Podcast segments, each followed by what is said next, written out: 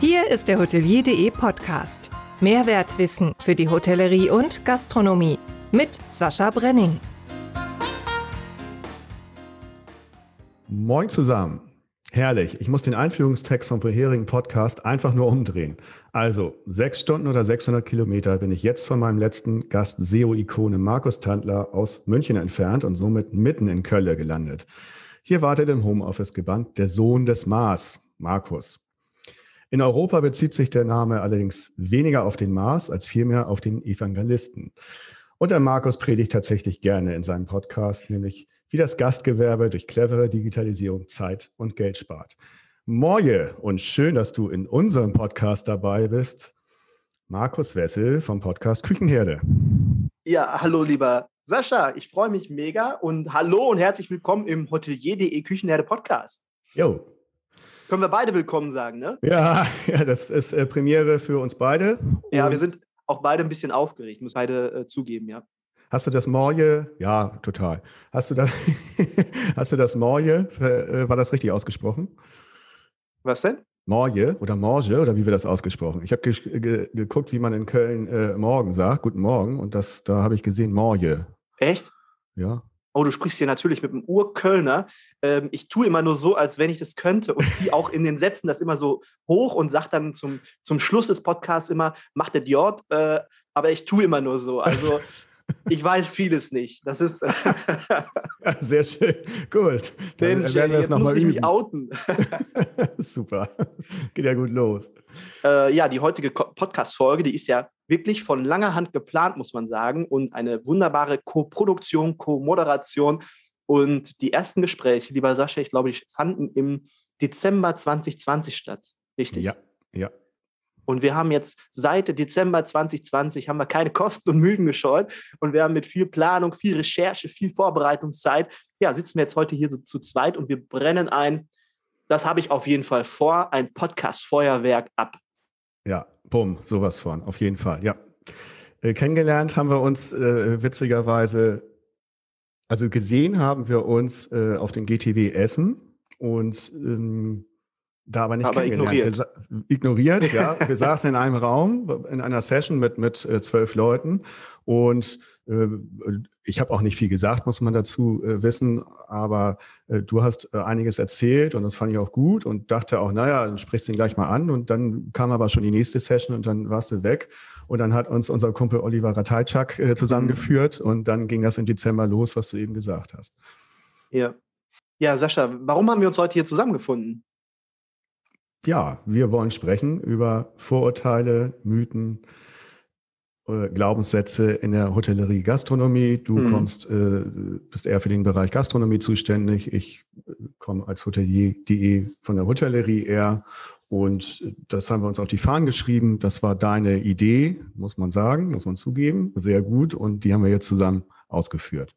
Aber die Idee ist ja aus dem Gespräch heraus, aus dem Gespräch ähm, unserem Vorgespräch, weil wir gesagt haben, wir wollen unbedingt was zusammen machen, weil wir uns so gerne mögen. Schon im ersten Telefongespräch äh, sind da die ein oder andere Liebeserklärung, sind da durchs Telefon, Telefon geflossen. Die Herzchen, die Herzchen, die Herzchen durch. Ganz genau. Und äh, ja, und aus unserem Gespräch heraus ist das dann entstanden und wir haben dann tatsächlich, um diese Podcast-Folge vorzubereiten, haben wir uns auch auf Clubhouse verabredet und haben dort ähm, mit ganz, ganz vielen Menschen zusammen haben wir auch über das Thema gesprochen und äh, ja, über Mythen, Glaubenssätze, Vorurteile. Stimmt der ganze Käse noch oder ist das alles Käse? Und mit dieser Vorbereitung gehen wir jetzt heute ins Rennen und räumen mit ein bisschen ja, auf, würde ich sagen. Genau, äh, das war auch mein, meine erste äh, Clubhouse-Session, die ich mit ausgerichtet war, war auch wieder aufregend. Also alles neu für mich und hat gut funktioniert war prima. Wir haben einiges da auch mitgezogen, was, mhm. was wir heute auch, äh, worüber wir sprechen werden. Und ich wollte mal kurz zu deinem Werdegang kommen. Du hast ja Koch gelernt, da ging das los, ähm, mhm. hast dann studiert und äh, warst auf verschiedenen Stationen, als Saucier zum Beispiel. Ich bin ja so ein totaler Soßenfreak. Kannst du gut Soßen nach wie vor machen? Ähm, das kann ich tatsächlich immer noch, ja. Cool das habe ich auch wirklich am liebsten gemacht. Entweder jetzt Soßen kochen oder wirklich äh, Fleischbraten, Schnitzelbraten. Äh, da konntest du mich an die Pfanne stellen und ich konnte das zehn Stunden lang machen und Schnitzel drehen und äh, du brauchtest mir die Sachen einfach nur dahinstellen und ich war glücklich. Ehrlich.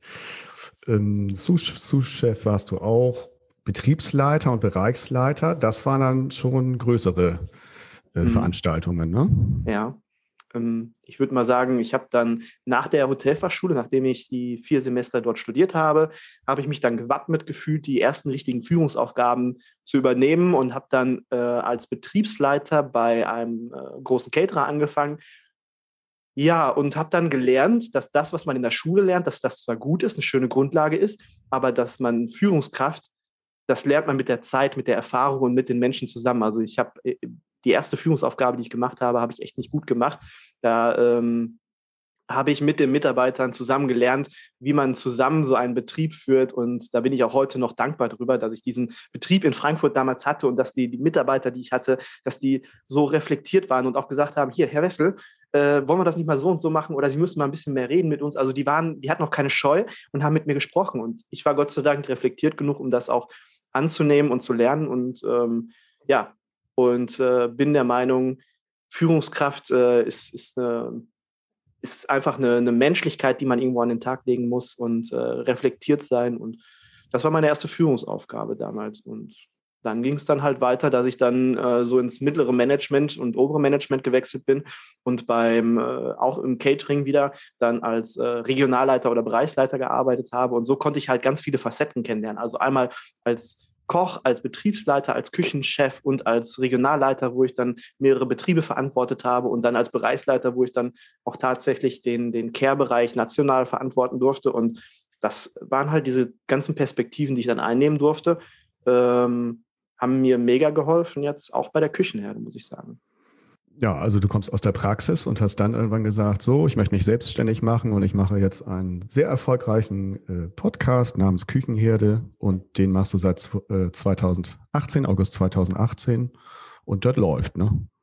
Ja, also der hat sich durch Corona tatsächlich äh, zum Mittelpunkt der Küchenherde entwickelt. Also ich habe Anfang, angefangen, ähm, diesen Podcast zu starten und habe gedacht, okay, wenn du diesen Podcast startest, erstens ist es innovativ, du äh, hast die Möglichkeit, Reichweite zu generieren für deine Online-Kurse, die du, die du anbietest und du hast die Möglichkeit, dass die Leute dich schon mal hören, dass die wissen, wenn du etwas erzählst, dann ist das kein Quatsch, sondern dann hat das Hand und Fuß, also meine Expertise so ein bisschen nach außen zu tragen, kostenlosen Content zu liefern. Das war so der Ursprungsgedanke, aber auch wirklich nur als Nebenprodukt. Und das hat sich dann wirklich mit der mit Corona auch zur Hauptsache entwickelt, dass dieser Küchenherde-Podcast wirklich zentral im Mittelpunkt steht. Corona hat natürlich auch dafür gesorgt, dass viele, viele Menschen jetzt auch den Küchenherde-Podcast hören und äh, da bin ich mega dankbar für und auch diese Entwicklung, weil Podcasten macht mir einfach Spaß. Mit Menschen sprechen macht mir Spaß und das Coole daran ist, äh, wir beide sind ja mit Leib und Seele Podcaster und wenn wir Gäste einladen in unserem Podcast, die bringen ja die Creme de, de la, ähm, ja, Creme de la, ich hoffe, du schneidest doch ein bisschen raus. Nein. die bringen ja so die Essenz ihres Wissens mit. Ja. Und das teilen die dann mit uns. Und diese, diese Essenz nehmen wir ja auch, das, auch auf. Das heißt, wir haben ganz, ganz viel Expertise, die wir auch mitnehmen. Und dafür, ja, finde ich super. Ja, absolut. Das macht Spaß und bringt den Hörern auch was. Und das ist eigentlich das Wichtigste. Und jetzt kommt. Oh, was kommt denn jetzt? Die Überraschungsfrage. Ja, da machst du den Mund auf. Überraschungsfrage. Oh, da bin ich aber nicht drauf vorbereitet. Nee, dann ist ja auch keine Überraschung. Kennst du Sascha Dahlich? Ja, klar kenne ich Sascha Dahlich. Regionaldirektor Central Europe der Windham Hotels. Hm. Und äh, ihn habe ich äh, frecherweise gefragt, äh, hast du eine Überraschungsfrage für mich? Und er hat derer zwei. Erstens, wenn du nochmal die Wahl hättest zwischen Fliegen oder Kochen, was würdest du machen und warum? Zwischen Fliegen oder Kochen? Ja. Fliegen. Warum fliegen? Hat er gefragt. Der erste Impuls, also ich wollte früher mal Hubschrauberpilot werden. Vielleicht, äh, das wusste nämlich Sascha. Ja. Ähm, daher kommt die Frage wahrscheinlich auch. Also tatsächlich ist Kochen oder die Lehre zum Koch nur meine dritte Wahl gewesen. Es ist, war wirklich nicht Plan A, sondern es war Plan C. Und jetzt mittlerweile, nach diesen 20 Jahren seit meiner Ausbildung, muss ich sagen, Kochen. Weil mhm. dieses, diese Branche einem so viel zurückgibt, ja, wenn man, wenn man, ähm, wenn man den richtigen Weg geht, den Weg, den man auch gerne gehen möchte und äh, schaut, es ist so vielfältig, was man hier tun kann in dieser Branche. Das hätte ich mit dem Hubschrauberpiloten, hätte ich das nicht geschafft. Und ich habe hier meine Passion entdeckt. Die habe ich nicht direkt sofort entdeckt, sonst wäre es nicht mein Plan C gewesen. Aber ich habe sie im Nachhinein entdeckt und jetzt liebe ich das, was ich tue. Deswegen kochen. Bin froh, dass die Frage dann doch noch äh, Sinn machte. Aber Sascha wird sie auch nicht stellen, wenn er es nicht gewusst hätte. Zweitens, äh, Funk Food. Das ist ein hm. Restaurant in Frankfurt. Ja. Ich? Richtig. Da fragt er oder sagt, da treffen wir uns, ja, sobald wir dürfen. Möchtest du lieber Funky Fab oder Vegan Diva? Ich muss das ja vorher bestellen. Ich würde was Veganes bestellen, definitiv. Weil haben sich in den letzten Wochen bei mir in meinem Leben auch einige Sachen verändert, auch zum Thema Nachhaltigkeit, zum Thema Ernährung. Und ähm, ich möchte mich mehr, oder das mache ich jetzt auch tatsächlich schon, dass der, der, der Auslöser war, dass ich äh, Dokumentationen gesehen habe, Seaspiracy und Cospiracy. Und da geht es um so, äh, geht es um die, die Auswirkungen auf die Umwelt, Klimawandel durch unser Essverhalten. Und da habe ich halt gelernt, dass unser Fleischkonsum maßgeblich dafür verantwortlich ist, dass wir halt Klimawandel haben und so weiter. Und ich möchte da gerne mich verändern. Ich möchte gerne dazu beitragen, dass etwas verändert wird. Und ich möchte gerne mich selbst äh, vegetarischer, veganer ernähren. Ja, möchte, das mache ich auch jetzt schon mit meiner Freundin, dass wir in der Woche wirklich komplett vegetarisch oder vegan essen und am Wochenende, wir sind wir lieben es, dann auch mal ein schönes Stück Fleisch zu essen. Ich bin äh, Bratwurstliebhaber, muss ich auch sagen. Mhm. Und dann gibt es am Wochenende halt ein schönes Stück Fleisch oder eine Bratwurst mal. Und so haben wir dann unseren Fleischkonsum reduziert. Und damit leben wir jetzt schon seit ein paar Wochen, leben wir da echt gut mit. Und ich möchte gerne mehr davon kennenlernen und mehr ähm, auch vegane Dinge, weil ich das selber so ganz, ganz selten nur koche. Und ja, ich würde etwas Veganes essen bestellen. Okay, na, dann wird er sich freuen. Dann geben wir das mal an ihn weiter. Und er wird sich den Podcast ja auch natürlich anhören. Damit es wenigstens einer macht, habe ich ihn auch eingeladen. ja, sehr schön. Äh, bei uns hier zu Hause oder bei mir persönlich war es immer so, ich habe immer Fleisch geliebt, aber ich habe noch nie jeden Tag Fleisch oder Wurst gegessen. Das ist, äh, war nie so bei mir mit drin. Ich esse auch gerne Salate und von daher, ja, ich war immer so in der Mitte des Ganzen und ähm, wir holen uns unser Fleisch dann vom äh, Schlachter des Vertrauens und dann denke ich, ist das auch okay und machen das halt auch nicht jeden Tag. Und von daher, ja, beobachte ich die ganzen Bewegungen immer interessiert äh, vegan kann ich jetzt nicht, nicht viel abgewinnen, aber wir machen hier äh, zum Beispiel vegetarische äh, Burger Patties aus Kichererbsen und äh, das ist auch der Einfluss von der großen Tochter von meiner Freundin. Und ja, das ist lecker, ist toll. Also das kann ich nur jedem empfehlen. Äh, Kichererbsen Patties, wow. Ja, da gibt es ganz, ganz tolle Sachen.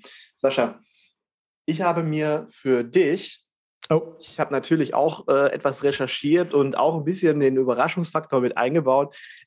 Ich habe mir für dich vier Begriffe überlegt, wo ich denke, das passt ganz gut. Ja. Antibürokrat, Herzensmensch, Junge für alles und Nordlicht. Ähm, Ausrufezeichen ja. dahinter? Auf jeden Fall. Antibürokrat, es ist ja mein Leibthema irgendwie. Ich habe ja viele verschiedene Sachen gemacht. Ich hatte Hartz IV, ich war selbstständig angestellt. Ich kriege das jetzt mit, äh, was die Bürokratie anrichtet mit unserem kleinen Unternehmen hotelier.de und kriege es natürlich jetzt auch mit mit den Wirtschaftshilfen, äh, die laufen oder auch nicht laufen. Und für mich ist Bürokratie, geht in jeden Bereich des Lebens. Äh, wie gesagt, ob das jetzt der, der Arbeitslose ist oder ob es der Selbstständige ist. Und wir, wir sehen es ja auch, was jetzt passiert in der Pandemie, äh, dass es nicht läuft bei den Gesundheitsämtern, äh, weil, weil da noch ein Formular und äh, noch eine Einwilligung geholt werden muss und das passt alles hinten und vorne nicht mehr. Und wenn ich jetzt das auf unsere Branche sehe, höre ich ja immer wieder den Satz, wir wollen ja Steuern zahlen, wir brauchen auch eine gewisse Bürokratie, aber diese überbordende Bürokratie, wir kommen gar nicht mehr dazu, das zu machen, was wir wollen, nämlich um unsere Gäste kümmern. Und deshalb habe ich jetzt in meinem LinkedIn-Profil, habe ich das mal jetzt äh, da nach vorne gestellt, Antibürokrat, äh, weil, weil das ist, ist für mich ähm, ein absolut wichtiges Thema. Und ich möchte, dass da jetzt auch was passiert nach der Wahl. äh, jetzt reden ja alle auch viel drüber und ich kann nur hoffen, dass danach was passiert in dem Punkt. Zum Thema Junge für alles, das beziehst du ja auch so ein bisschen auf hotelier.de. Und äh, bevor wir jetzt zu hotelier.de auch kommen, äh, was hast du davor gemacht und was ist so deine Passion, dein, dein großes Reiseziel? Ich hatte einen äh, schiefen Lebensweg von Anfang an. Das war alles äh, nicht einfach und wusste von daher auch zunächst mal nicht, was ich so äh, werden möchte. Ich hatte zwar als, als ersten Wunsch immer so Journalist. Äh, das äh, hat sich dann aber irgendwann erledigt, weil ich auch keine Lust hatte zu, auf Gymnasium und studieren und habe dann ein paar verschiedene Sachen ausprobiert und kam dann äh, über den Werbekaufmann, Umschulung zum Werbekaufmann, kam ich dann letztendlich zu hotelier.de über einige Umwege. Und da kann ich natürlich den Werbekauf und Marketing auch mit einsetzen, was ja dann, äh, um auf Junge für alles zurückzukommen, auch meine Aufgabe ist. Äh, wir machen hotelier.de zu zweieinhalb. Ein äh, Chef macht den Content von uns, äh, die Buchführung. Und ich äh, bin Junge für alles. Insofern, dass ich mich um die Kunden kümmere, dass ich Social Media viel mache, halt jetzt den Podcast seit, seit Mitte November äh, der auch sehr gut läuft. Und deshalb habe ich das scherzhaft Junge für alles genannt. Es gibt ja Mädchen für alles und wir wollen ja, ja. Gleichberechtigung, also muss es auch Junge für alles geben. und äh, General Manager habe ich da ja auch noch äh, teilweise mit reingeschrieben, weil ich habe für zwar kein Hotel, aber äh, ich muss überall ein bisschen mindestens Bescheid wissen, weil sonst können wir diesen, diesen Weg, den wir mit hotelier.de jetzt die letzten 14 Jahre gegangen sind, wäre nicht möglich gewesen, wenn wir nicht beide vieles können. Nicht alles gut, aber einiges doch ganz passabel. Der Hotelier.de äh, Hotelier Podcast, ähm, was ist so der, das Ziel, der Hintergrund des Podcastes? Das habe ich in der ersten Folge beschrieben. Ich möchte gerne die, die wunderbare Branche äh, Hotellerie, Gastronomie in allen ihren Facetten positiv darstellen. Davon kann es nicht genug geben. Wir haben ja nun genügend Schwierigkeiten auch außerhalb von Corona. Und äh, die, die Gäste, die dort sind, ja, die haben viel zu erzählen über unsere Branche. Nochmal ja zum Beispiel Ingo, Ingo C. Peters war gerade da von vier Jahreszeiten in Hamburg oder, oder Jörg Böckeler von Dorinth jetzt habe ich bald einen ganz interessanten äh, Gastronomen da. So, und das ist so die ganze Bandbreite, die ich da vorstellen möchte. Auch die Zulieferer und Dienstleister sollen mal zu Wort kommen, hatte ich auch schon welche. Also die gesamte Bandbreite von kleiner Hotelier bis großer Hotelier, von kleiner Gastronom bis äh, großer Gastronom oder bekannter Gastronom. Und das ist das, das ist das Ziel letztendlich. Und klar, äh, macht man damit auch sich bekannter, hotelier.de bekannter.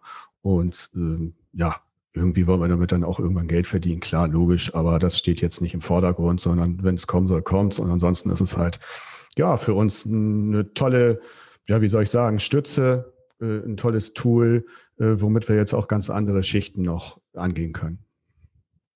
Was ist denn so, wenn wir mal zu den ähm, Vorurteilen kommen oder zu den Mythen? Was ist denn deiner Ansicht nach das krasseste Vorurteil, mit dem du je konfrontiert wurdest? Das ist tatsächlich die Mehrwertsteuersenkung 2009. Ähm, da war ja die FDP ganz groß mit 14,6 Prozent in die Regierung gekommen. CDU, CSU wurden abgestraft und dann haben sie gesagt, no, wir wollen jetzt mal was äh, für die Hotelbranche machen, was ja per se nicht schlecht ist. Äh, was, was, auch, was auch guten Effekt erzielt hat. Und dann wurde die gesenkt und dann kam raus, dass CSU und FDP, die das maßgeblich nach vorne gebracht haben, äh, äh, vorher Spenden bekommen haben von ähm, einer Gruppe, der, der auch die Mövenpick-Hotels gehörten. Und daraufhin wurde die Steuersenkung dann immer nur als Mövenpick-Steuer äh, verunglimpft. Und äh, das war jetzt nicht nur auf die Mövenpick-Hotels bezogen, sondern auch auf, auf den kleinen Hotelier hier aus Buxtehude. Und dann wurde geschimpft darüber. Und das fand ich ziemlich krass, muss ich ehrlich sagen. Ziemlich krasses Vorurteil, dass jetzt alle irgendwie so äh, groß sind wie Möwenpick und das fand ich ziemlich heftig. Und äh, ist ja heute immer noch so ein Begriff, der immer mal wieder auftaucht. Und das fand ich schon ziemlich mies. Äh, da habe ich dann auch gemerkt, da habe ich ja angefangen, kurz davor habe ich ja angefangen mit, Hotel, mit Hotellerie. Und ähm, na, das fand ich schon ziemlich ziemlich heftig. Und dann habe ich auch gemerkt, naja gut, äh, was sich ja bis heute durchzieht, die Hotellerie Gastronomie hat keine keine großen Fürsprecher, ja, äh, viele kleine, aber keinen, der das jetzt so richtig nach, nach vorne bringt. Und äh, das ist auch eins der Probleme, die ich heutzutage noch sehe. Also wenn du mich jetzt fragen würdest, was das krasseste Vorurteil ist, mit dem ich jetzt äh, je konfrontiert wurde oder eigentlich was ständig irgendwo in meiner Blase umherschwirrt und was man immer oft hört, ist, dass man gerade in der, in der Küche, in der äh, Gastronomie einen sehr, sehr rauen Ton hat oder beziehungsweise, dass man dort einen sehr autoritären Führungsstil hat, dass die Küchenchefs immer nur Choleriker sind und am Rumschreien sind und so weiter. Das ist ein Vorurteil, finde ich, was mittlerweile ja, sich nicht mehr stützt. Ich finde, dass sich da in den letzten Jahren unheimlich viel verändert hat. Äh, früher war das tatsächlich so, also als ich meine Ausbildung gemacht habe und die ersten Jahre als Koch, da sind äh, auch noch mal Töpfe geflogen. Das habe ich tatsächlich erlebt. Und auch, dass ich einen cholerischen Küchenchef habe, das habe ich auch erlebt. Ich meine, wir waren super zügig in der Küche unterwegs, ja. wenn, der, wenn der laut wurde. Aber ja, das war so. Ich möchte auch nicht abstreiten, dass das nicht so gewesen ist oder dass das äh, kein Hand und Fuß hat. Hatte. Hatte. Ja, es muss, glaube, muss, muss ja irgendwo herkommen, ne? Klar. Ich glaube aber, dass sich das mega gewandelt hat. Wenn ich jetzt heute unterwegs bin und auch die letzten Jahre, ähm, hat sich das sehr oft gewandelt, dass man nicht mehr so, äh, so diese Küchenbullen, Choleriker in der Küche hat, sage ich mal. Also das ist jetzt in, in voller Wertschätzung gemeint. Äh, aber äh, dass das viel mehr so dieser kooperative Führungsstil ähm, der Tagesordnung ist und dass es doch schon mal zwischendurch ein bisschen rau wird. Wenn dann jetzt auf dem Punkt die 50 Essen rausgehen müssen, dass dann schon mal gesagt wird, so Leute, jetzt muss zackig gehen und jetzt äh, wird man auch mal ein bisschen lauter oder sagt dann halt, wo es lang geht. Und äh, du hattest ja auch gesagt, solange es nicht persönlich wird, ist das vollkommen okay. Und dann muss man halt nicht sagen, hey, könntest du mal bitte und äh, es wäre schön, wenn du jetzt das und das machen würdest, sondern dann muss es einfach schnell gehen. Und ich glaube, dieses Vorurteil, das hat kein Hand und Fuß mehr. Ich glaube, damit können wir jetzt auch endlich mal brechen und das einfach nicht mehr erwähnen. Auf jeden Fall hat sich da eine Menge geändert und getan. Ähm, wie gesagt, persönlich darf es dann nicht sein. Man muss sich danach in die Augen schauen. Äh, wieder, das ist ganz wichtig. Und äh, dass der Druck in der Küche halt dann bei 50 Essen groß ist, das ist ganz klar. Ähm, und Sie können sich das ja auch genauso in der Hotellerie, man kann sich das ja auch nicht mehr erlauben. Ja, äh, wir haben ja Abbrecherquoten äh, bei 50 Prozent. Ähm, wir haben jetzt ähm, eine Ausbildungssituation, 28 mhm. Prozent weniger. Hoga-Betriebe bilden aus jetzt während der Pandemie. Das heißt, da fällt vorher auch schon was weg, wo sowieso noch nicht viel war. Ja. Und äh, dieses, dieses äh, Mysterium, ja, haben wir jetzt hoffentlich ausgeräumt und tragen es in die Welt hinaus, dass es so nicht mehr geht. Ähm, äh, da wären wir jetzt zum nächsten tollen Glaubenssatz. Was heißt tollen Glaubenssatz? Das ist, der ist gar nicht toll. äh, zum Beispiel. Oh, wir, freuen uns, wir, freuen uns, wir freuen uns über den, weil wir deshalb einen Podcast machen. Lehrjahre sind keine Herrenjahre. Ah, ja, ah, schön, diese alten Sprichwörter. Ne? Mm. Bedeutet, bedeutet ja, dass, dass äh, Lehrlinge und Auszubildende in der Ausbildung oft niedere Arbeiten erledigen müssen und hart arbeiten müssen. Ist mm. das so? Ist das nicht so? Ich würde sagen, Jein, der klassische Fall Jein. Jeder Azubi sollte alles kennenlernen. Ähm, nur niedere Arbeiten, also nur Kartoffeln schälen etc. sind, was wir eben schon gesagt haben, an, angesichts der Situation hohe Abbrecherquoten nicht mehr zeitgemäß. Ähm, von daher denke ich, ist das auch nicht mehr so. Und äh, was, was harte Arbeit angeht, natürlich muss, müssen wir ran. Wir haben auch unsere Phasen, da haben wir vielleicht mal ein bisschen mehr Leerlauf äh, oder ein bisschen mehr, dass wir uns um andere Sachen kümmern können. Aber äh, von daher harte Arbeit gehört äh, in jedem Job dazu. Was meinst du? Ich glaube, dass dieses Sprichwort, ähm, meine, meine Oma hat das immer ganz oft gesagt, als ich in der Kochlehre war und dann mal nicht so begeistert nach Hause gekommen bin und gesagt habe, was alles Mist ist, äh, dann hat das ganz oft meine Oma zu mir gesagt und ich finde, ja, okay, man muss sich schon in gewisser Weise äh, der Aufgaben fügen, aber dann auf der anderen Seite sollte der Unternehmer, der Ausbilder, sollte darauf achten, dass die Aufgaben auch nicht nur diese niederen Arbeiten sind, sage ich mal, sondern dass man dieses Commitment, diese Begeisterung für diesen Beruf, für diese Branche, dass man das durch die Aufgaben auf der einen Seite aufrechterhält, aber nicht nur durch die Aufgaben, sondern auch durch das Teamgefüge und wie man damit aneinander umgeht, dass man nicht sagt, hier der Azubi, der muss jetzt da, ähm, ich finde auch schon, dass das Wort Azubi muss nicht sein. Da hatte der, der Hans-Jürgen Hartauer hat mal was Schönes gesagt, er sagte nicht Azubi, sondern Impulsgeber. Mhm. Ja, kann man auch ja. so sagen. Also einfach dieses Wording ist schon, kann man schon anders gestalten und hier geh mal da drunter, äh, hier hinten ist äh, Schmutz in der Ecke, geh mal mit dem, mit dem Eimer dahin und mach das sauber. Das finde ich dann von der Wertschätzung her, finde ich das dann mega daneben und so erzeugt man kein Commitment und deswegen hat man auch äh, oftmals den Fall, dass 50 Prozent der, der Auszubildenden dann die Ausbildung abbricht weil man sich einfach keine Mühe gibt, dieses Commitment hochzuhalten. Und das geht einmal auf persönlicher Ebene, durch Menschsein, durch, durch ähm, an die Hand nehmen, aber auch auf der Aufgabe, dass man bei der Aufgabe, dass man dort ähm, facettenreich, weil unser Beruf ist so facettenbereich. Egal ob im Service oder im, in der Küche, egal wo du arbeitest, du hast so viele unterschiedliche tolle Aufgaben und ja, das sollte man einfach auch so in dem Umfang dem Impulsgeber mitgeben und zeigen. Apropos Impuls, du hast eben von Reinigung gesprochen. Ähm, da gibt es auch so ein schönes, schönes Mysterium. Äh, Reinigungskräfte dürfen nicht auffallen. Oh ja, oh ja. Stimmt, wird so gesagt, ist aber, also unauffällige äh, Reinigung, Hygiene ist Usus, aber das darf nicht mehr so sein.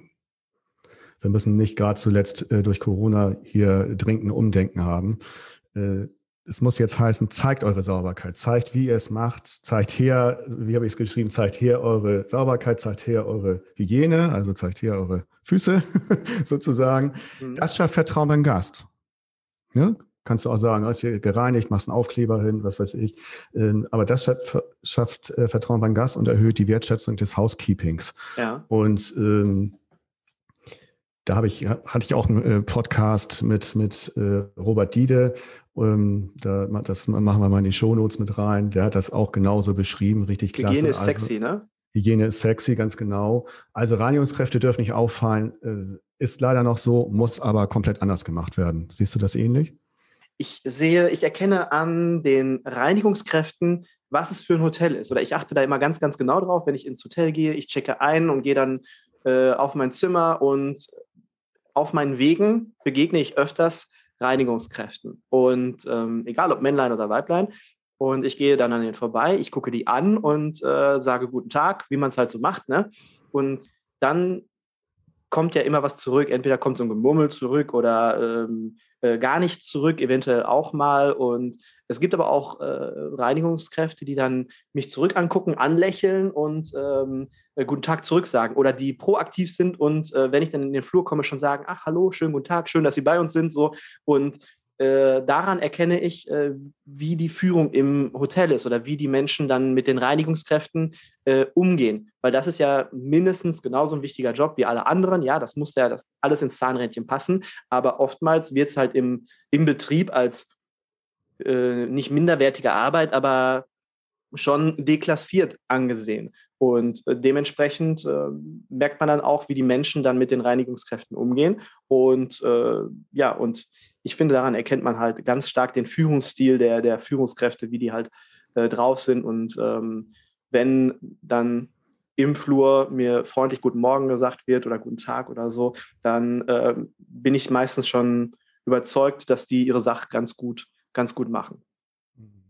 Ja, jetzt habe ich ein bisschen weit ausgeholt. Hast du verstanden, was ich meinte? Ja, ja, ja. Dann, äh, ich bin, bin da total d'accord mit dir, absolut. Dein unser Magenthema, das nächste Magen- und Leibthema, Digitalisierung. Ähm, oh, die, ja. die, die, Digitalisierung ist äh, in der Hotellerie und Gastronomie schlecht. Was ist, was ist von dem Vorurteil zu halten?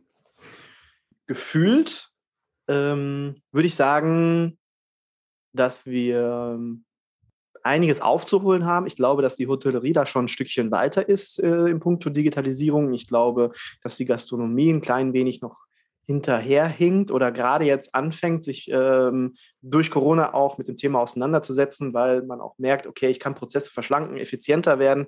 Ich habe dann später mehr unterm Strich, habe ich dann auf meiner Habensseite, wenn ich meine Prozesse optimiere und Zeit spare und so weiter. Meinst du, glaube, ist, das in der, ist das in der Gastronomie tatsächlich so? Also mein Eindruck ist, Hotellerie, gebe ich dir recht, die sind da ein bisschen weniger schlecht.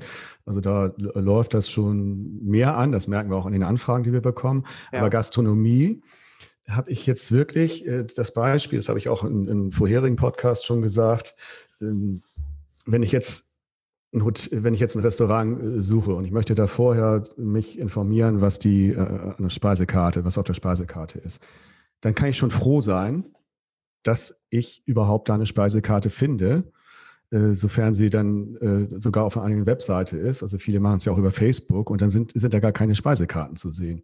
Und äh, dann ist die Speisekarte, wenn die Speisekarte als PDF hinterlegt ist, ist das schon toll.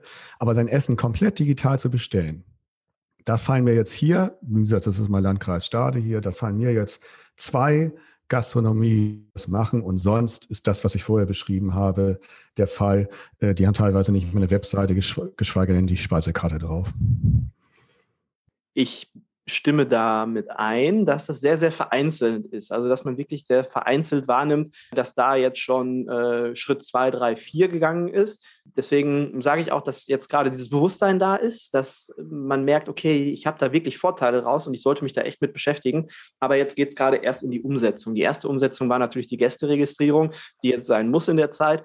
Und da hat man gemerkt, okay, wenn ich das per QR-Code mache, ist es schon ähm, relativ charmanter, als wenn ich das mit einem Zettel und einem Stift mache. Und da gehen, werden jetzt die nächsten Schritte geplant. Ich merke das auch so an den Anfragen oder Mails, die ich zugeschickt bekomme oder Fragen, die mir gestellt werden.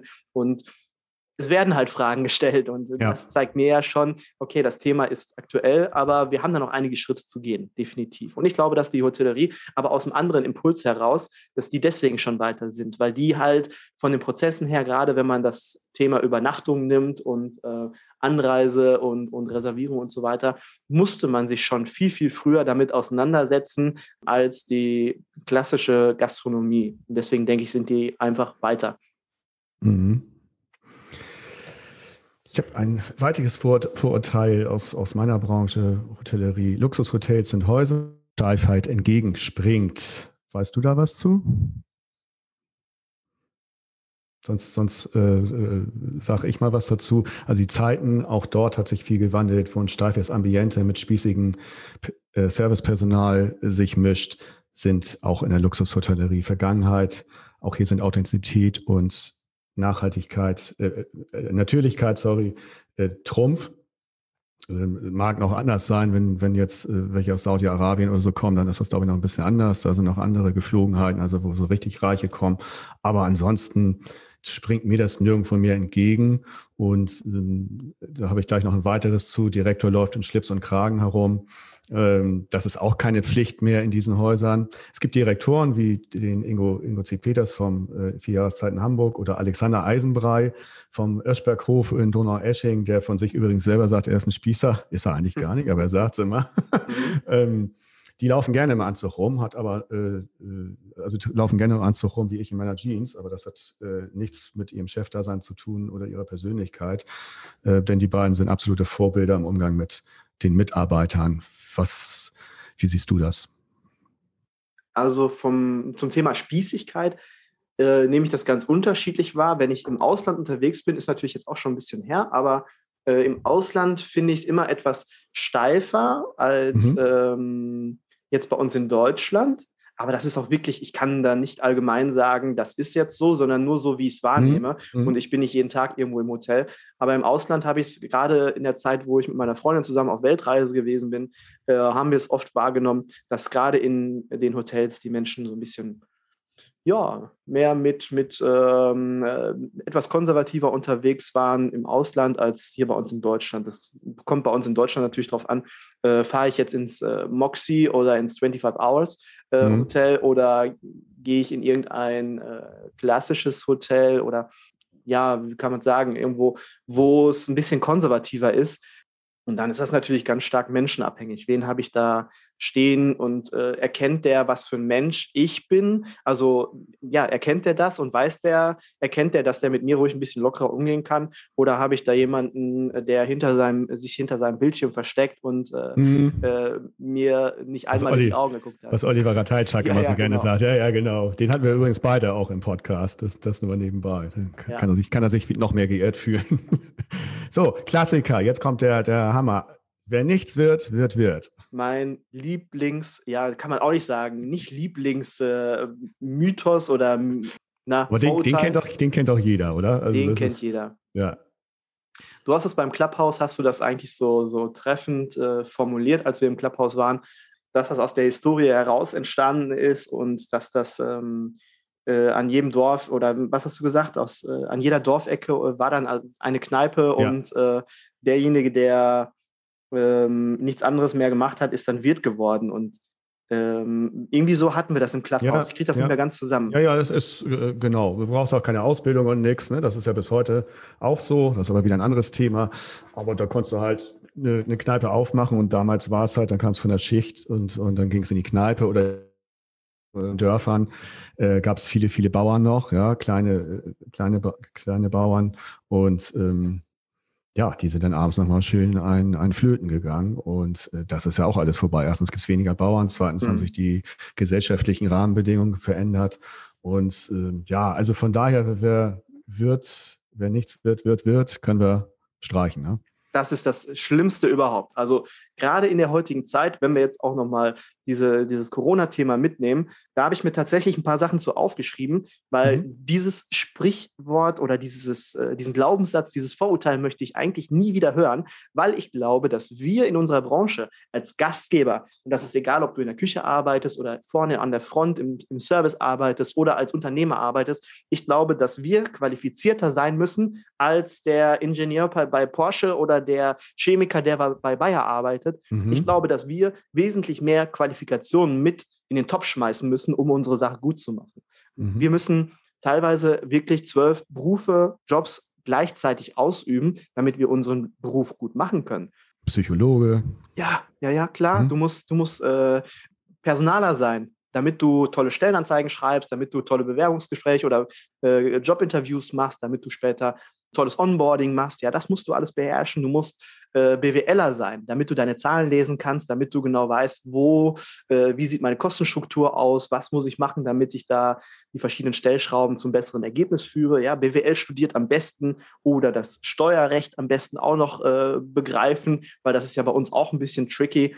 Und da kann man auch viel falsch machen, wo man dann auch sehr, sehr viel Strafe später zahlen muss, wenn man es falsch macht. Na klar. Dann das Thema Marketing gerade jetzt, wir müssten eigentlich jeder Marketing-Experte sein, damit wir wissen, wie bespielen wir unsere Social-Media-Kanäle, wie machen wir unsere Außendarstellung auf unserer Homepage. Wir müssen Controller vielleicht, Entschuldigung, sein. Entschuldigung, ja. vielleicht äh, ab und zu, ganz selten hakst du mal, vielleicht machst du die Kamera doch aus. Ja, okay. ab, ab und zu hakst du. Okay. Ciao. Ich glaube, das ist, das ist Tschüss. ja, müssen wir, müssen wir den Hörern sagen, wir, wir gucken uns hier dabei an, obwohl es ein Audio-Podcast ist, weil wir uns so gerne anschauen. Ne? Ja, aber ich kann dich ja jetzt noch weiter anschauen, deswegen. Ähm, das tut mir leid. Wunderbar, wunderbar. Ja, aber das ist es eigentlich auch schon. Da kann ich bestimmt jetzt in meiner Aufzählung noch fünf, sechs andere Sachen nennen, was, was wichtig ist, was man mitbringen muss, um halt den Job richtig zu machen. Und äh, da ist dieses Kochen und äh, Service machen, das darf man nicht alleine stehen lassen. Ja. Was können wir denn tun, um mit diesen ganzen Vorurteilen aufzuräumen und dagegen zu wirken? Was würde dir dazu einfallen? Ja, also genau das, was wir jetzt gerade tun. Also wir reden darüber, wir sagen, das ist Käse, das ist Käse und das ist vielleicht der größte Käse überhaupt. Und wenn man darüber spricht, glaube ich, dann erzeugt man auch ein Bewusstsein, dann äh, denkt man auch mal über dieses, wer nichts wird, wird, wird, denkt man auch mal nach. Man sagt es nicht nur, sondern man mhm. denkt auch mal drüber nach. Und wir haben das jetzt gerade so ein bisschen aufgebrochen und wir teilen das jetzt zum Beispiel auf unseren Podcasts. Ja, wir erreichen ja auch mit deinem Podcast, mit meinem Podcast eine ganze Menge Menschen. Und vielleicht ja. schaffen wir es auch damit, ein bisschen aufzuräumen, zumindest einen Teil aufzuräumen und dass ihr da draußen, die das jetzt hören, auch darüber einmal mal, äh, mal nachdenkt ja, was bedeutet das überhaupt, dieser Satz oder die, dieser Glaubenssatz? Und den dann einfach mal aus seinem Vokabular oder aus seinem Kopf einfach entfernen, wenn man da nicht überzeugt von ist.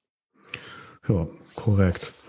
Und was ich noch wichtig finde, äh, diese, diese Vorbehalte haben sich ja auch über, über äh, Jahre aufgebaut, auch zu Recht, weil auch viel schiefgelaufen ist. Mhm. Haben wir ja angesprochen, mit den Mitarbeitern lief es oft schlecht früher.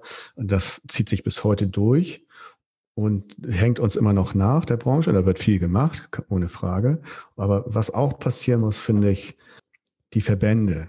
Wir haben ja viele schöne Verbände wie die HOGA, äh, IHA, HSMA. Äh, aber eine Stimme, eine Stimme bräuchten wir. Also die haben es jetzt teilweise mal gemacht zusammen und das hatte auch gleich einen äh, ganz anderen Widerhall. Aber man müsste da so ein bisschen, man müsste sich den Automobilverband VDA mal angucken, wie die das machen, obwohl die wesentlich weniger Mitarbeiter äh, in ihrer Branche haben und da mal ein bisschen ab, abschauen, wie die das wie die das täglich machen. Die haben da äh, viele Leute sitzen, die die Politiker bearbeiten. Und ähm, wie gesagt, die HOGA, IHA, was ich da mitbekomme, die machen das super. Die sind da sehr äh, hinterher. Aber man müsste mit einer Stimme sprechen. Und äh, wir haben so viel Millionen Mitarbeiter und, und jeder geht gerne ins Restaurant, wenn man es wieder mhm. darf. Jeder geht gerne mal ein Bier trinken. Jeder möchte sich in einem schönen Bettchen äh, äh, vom Tag äh, des Geschäfts ausruhen, wenn er unterwegs ist. Und ja, da brauchen wir eine Stimme. Ja, ich sehe das ganz genauso, weil wir sind meiner Meinung nach nicht weniger wichtig als die, die deutsche Automobilindustrie. Wir sind äh, ein Wirtschaftsmotor. Wir haben ganz, ganz viel Kontakt zu den Menschen und ähm, sind jeden Tag mit, mit den Menschen in Kontakt und haben äh, verkaufen den Kaffee und, und äh, verkaufen das Essen. Und also egal, ob jetzt die, die Restaurants noch geschlossen sind oder nicht, aber es wird ja wieder so sein. Und wir können so viel in Interaktion treten und tolle Momente erzeugen. Also wir sind eine ganz, ganz wichtige Branche in Deutschland, wie ich finde. Es arbeiten so viele, 2,6 Millionen Menschen arbeiten allein ja. in dieser Branche. Ich glaube jetzt leider ein bisschen weniger ja. äh, durch diese Situation. Aber das wird auch wiederkommen. Und ich finde, ähm, ja, wir brauchen eigentlich sowas. Wie machen wir das denn, dass wir mit einer Stimme auch vielleicht mal ein bisschen mehr in der Politik mitmischen, die Rahmenbedingungen so ein bisschen verändern? Wie gehen wir da, wie kommen wir da hin? Ja, das ist das Gleiche, was wir eben gesagt haben. Drüber reden, das verteilen, äh, da versuchen Einfluss zu nehmen, so wie wir das in unserem kleinen oder, oder nicht ganz so kleinen Rahmen machen. Und das, das sind so, ich sage immer, steter Hopfen, steter Hopfen hüllt den Stein. Und äh, ja, von daher mache ich das mal mit einem Bier eher, ne? Nicht mit einem Tropfen. so, eins habe ich noch. Oh. Die Lieblingsbürokratie. Ganz zum Schluss, weil das ja auch äh, wichtig ist. Was hast du für einen Lieblingsbürokratievorgang, natürlich in aller Anführung, der dich richtig nervt und ähm, wo wir auch die Gastronomie und Hotellerie dringend entlasten müssten? Ja, ähm, ich bin ja ein treuer Hotelier.de Podcast-Hörer, deswegen habe ich erwartet, dass das kommt. Ähm, und ich Vorbildlich. Hab, ja, ich habe auch äh, mir Gedanken gemacht, was mich am meisten nervt. Und am meisten nervt mich tatsächlich, und das hat nicht unbedingt nur was mit unserer Branche zu tun, dass wir bei der Bürokratie, wir haben nie so richtig einen Treiber mit dabei ähm, wenn man jetzt mal Richtung, Richtung äh, das Beamtentum geht, ja, wenn man ähm, ja. sich diese Richtung anschaut, es sind keine Treiber dabei. Dort wird nur verwaltet und mhm. dort wird sich der Ball zugeschmissen. Hauptsache, ähm, das sind die Erfahrungen, die ich gemacht habe. Es ja. muss ja nicht wirklich so sein, aber das sind wirklich überwiegend die Erfahrungen, die ich und mein Umfeld machen und gemacht haben. Es ist keiner, der sagt, hey, komm, jetzt lass uns mal Gas geben, lass uns diesen Prozess anschauen. Ja. Ist der wirklich noch zeitgemäß? Sollten wir uns nicht ein bisschen digitalisieren? Es trottet einfach alles dahin und das kostet mega Ressourcen, wenn ich mir überlege, dass wir diese ganzen Menschen, die diese Bürokratie unterstützen und untermauern und äh, wenn wir diese ganzen Menschen durch effizientere Prozesse irgendwo anders einsetzen könnten, ja, ja dann könnten genau. wir diesen, diesen ganzen, dieses ganze Konstrukt, das muss ja auch irgendwie bezahlt werden. Und ja. das frisst Ressourcen. Diese Ressourcen zahlen wir im Endeffekt mit unseren Steuern und so weiter und so fort. Und wir brauchen einfach mehr Treiber da drin, die versuchen, etwas zu verändern, zu verbessern, effizienter zu gestalten.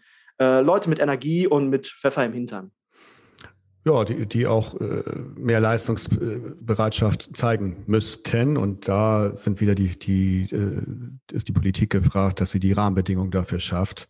Äh, wir wollen jetzt auch nicht jedem unterstellen, dass das jetzt, ne, also das immer nicht falsch verstehen, nie pauschalisiert, aber äh, deine Erfahrungen sind da meine auch und mhm. die, was ich jetzt so höre in der Branche, ähm, ja, ist das schon teilweise mehr als absurd und, und kostet nicht nur Nerven, sondern teilweise auch äh, wirklich berufliches Leben, ne? muss man ganz klar so sagen. Korrekt. Ja. Und dass die meisten Menschen vielleicht bei einer Verwaltung von Dingen nicht unbedingt äh, mit einer Passion daran gehen. Das ist ja dann auch für diese Menschen, die das vielleicht nur machen, des Geldes wegen oder der Sicherheit wegen. Sicherheit, ja. Ist das ja auch verschenkte Lebenszeit, weil die wünschen sich dann am Montag, dass es wieder Freitag ist. Und wenn ich mir dann fünf Tage wünsche vorzuspulen, dann ja, verschenke ich Lebenszeit. Das ist auch nicht so cool. Ja, hatte ich ja auch schon solche Jobs, oh Gott. Also selten, aber oh, das erinnert mich echt. Ach, je. Aber das macht uns jetzt keinen Mut. Ähm, was macht uns denn jetzt im Moment Mut oder was hat uns beide gefreut die letzte Zeit? Mich hat unheimlich gefreut, dass jetzt äh, die Sonne wieder da ist, dass sie wieder öfters da ist, weil man steht dann äh, ganz anders. Man startet dann ganz anders in den Tag mit viel besserer Laune, finde ich. Also für mich ist das ein ganz großer Einflussfaktor. Ich habe mich gefreut über das erste Mal Grillen, dass ich wieder im Grill stand mm. und was habe ich und wir haben Urlaub geplant. Wir haben über Urlaub gesprochen und haben uns vorgestellt, es ist alles wieder erlaubt und möglich. Und dann haben wir einfach mal unseren Urlaub geplant. Da habe ich mich sehr, sehr drüber gefreut. Ja, ich habe mich über die Öffnungsperspektive jetzt sehr gefreut, äh, als, das, als der Markus Söder da den Startschuss gegeben hat. Vor mhm. anderthalb Wochen war es, glaube ich. Da ging so ein richtiges kollektives Aufatmen durch die Branche, auch wenn der ja. Weg noch lang ist, ganz klar. Aber man merkt ja jetzt, Mitte Juni äh, soll ja alles wieder öffnen. Ähm, und das macht natürlich sowohl Freude als auch Mut, weil egal mit wem du sprichst, alle sind irgendwie mit ihren, ihren Nerven und ihrem Verständnis langsam am Ende. Man sieht das alles und das ist auch alles richtig, dass man sich vernünftig verhält, ganz klar. Aber gerade unsere Branche braucht jetzt, die hat als erstes geschlossen und öffnet als letztes, braucht ja. jetzt wieder diesen, diesen Mut und das, das hat mir sehr viel Mut gemacht und ähm, ja, bringt mir auch so einen kleinen Schub im Moment. Und den größten Schub habe ich jetzt durch unseren Podcast gehabt. Das war klasse. Ich bin gespannt, wenn ich ihn mir anhöre, ob ich ihn immer noch gut finde. Aber ich glaube ich glaub, ich glaub schon. Äh, finde, wir, wir sind da gut durch, durchgekommen, äh, haben ein paar äh, Mythen äh, ad acta legen können, ja. ein paar Impulse setzen können, glaube ich. Und äh, ja, vielen Dank. Sascha, ich habe ich hab auch zu danken. Es war für mich eine sehr schöne Stunde, die wir hier miteinander verbracht haben. Oder ich glaube, insgesamt haben wir eine Stunde verbracht, aber jetzt im Podcast tatsächlich äh, 30, 40 Minuten. Und ich habe nicht um, umsonst, habe ich im Anfang diese vier äh, Wörter mit in den Raum geschmissen. Äh, du bist für mich, so habe ich dich kennengelernt, ein Herzensmensch und ich verbringe unheimlich gerne meine Zeit äh, mit tollen Themen, mit interessanten Themen, äh, mit Menschen, die äh, mir gut tun, die ich mag. Und du gehörst definitiv dazu. Deswegen war das für mich eine ganz tolle Stunde mit dir. Dankeschön. Also du kannst mich jetzt noch sehen, dass ich rot werde. Ich danke dir auch dafür. Und dann trinken wir heute noch ein schönes Vatertassbier, ne? Das machen wir. Gut, vielen Dank. Dankeschön, Sascha. Tschüss. Ciao. Der Hotelier.de Podcast. Mehrwertwissen für die Hotellerie und Gastronomie.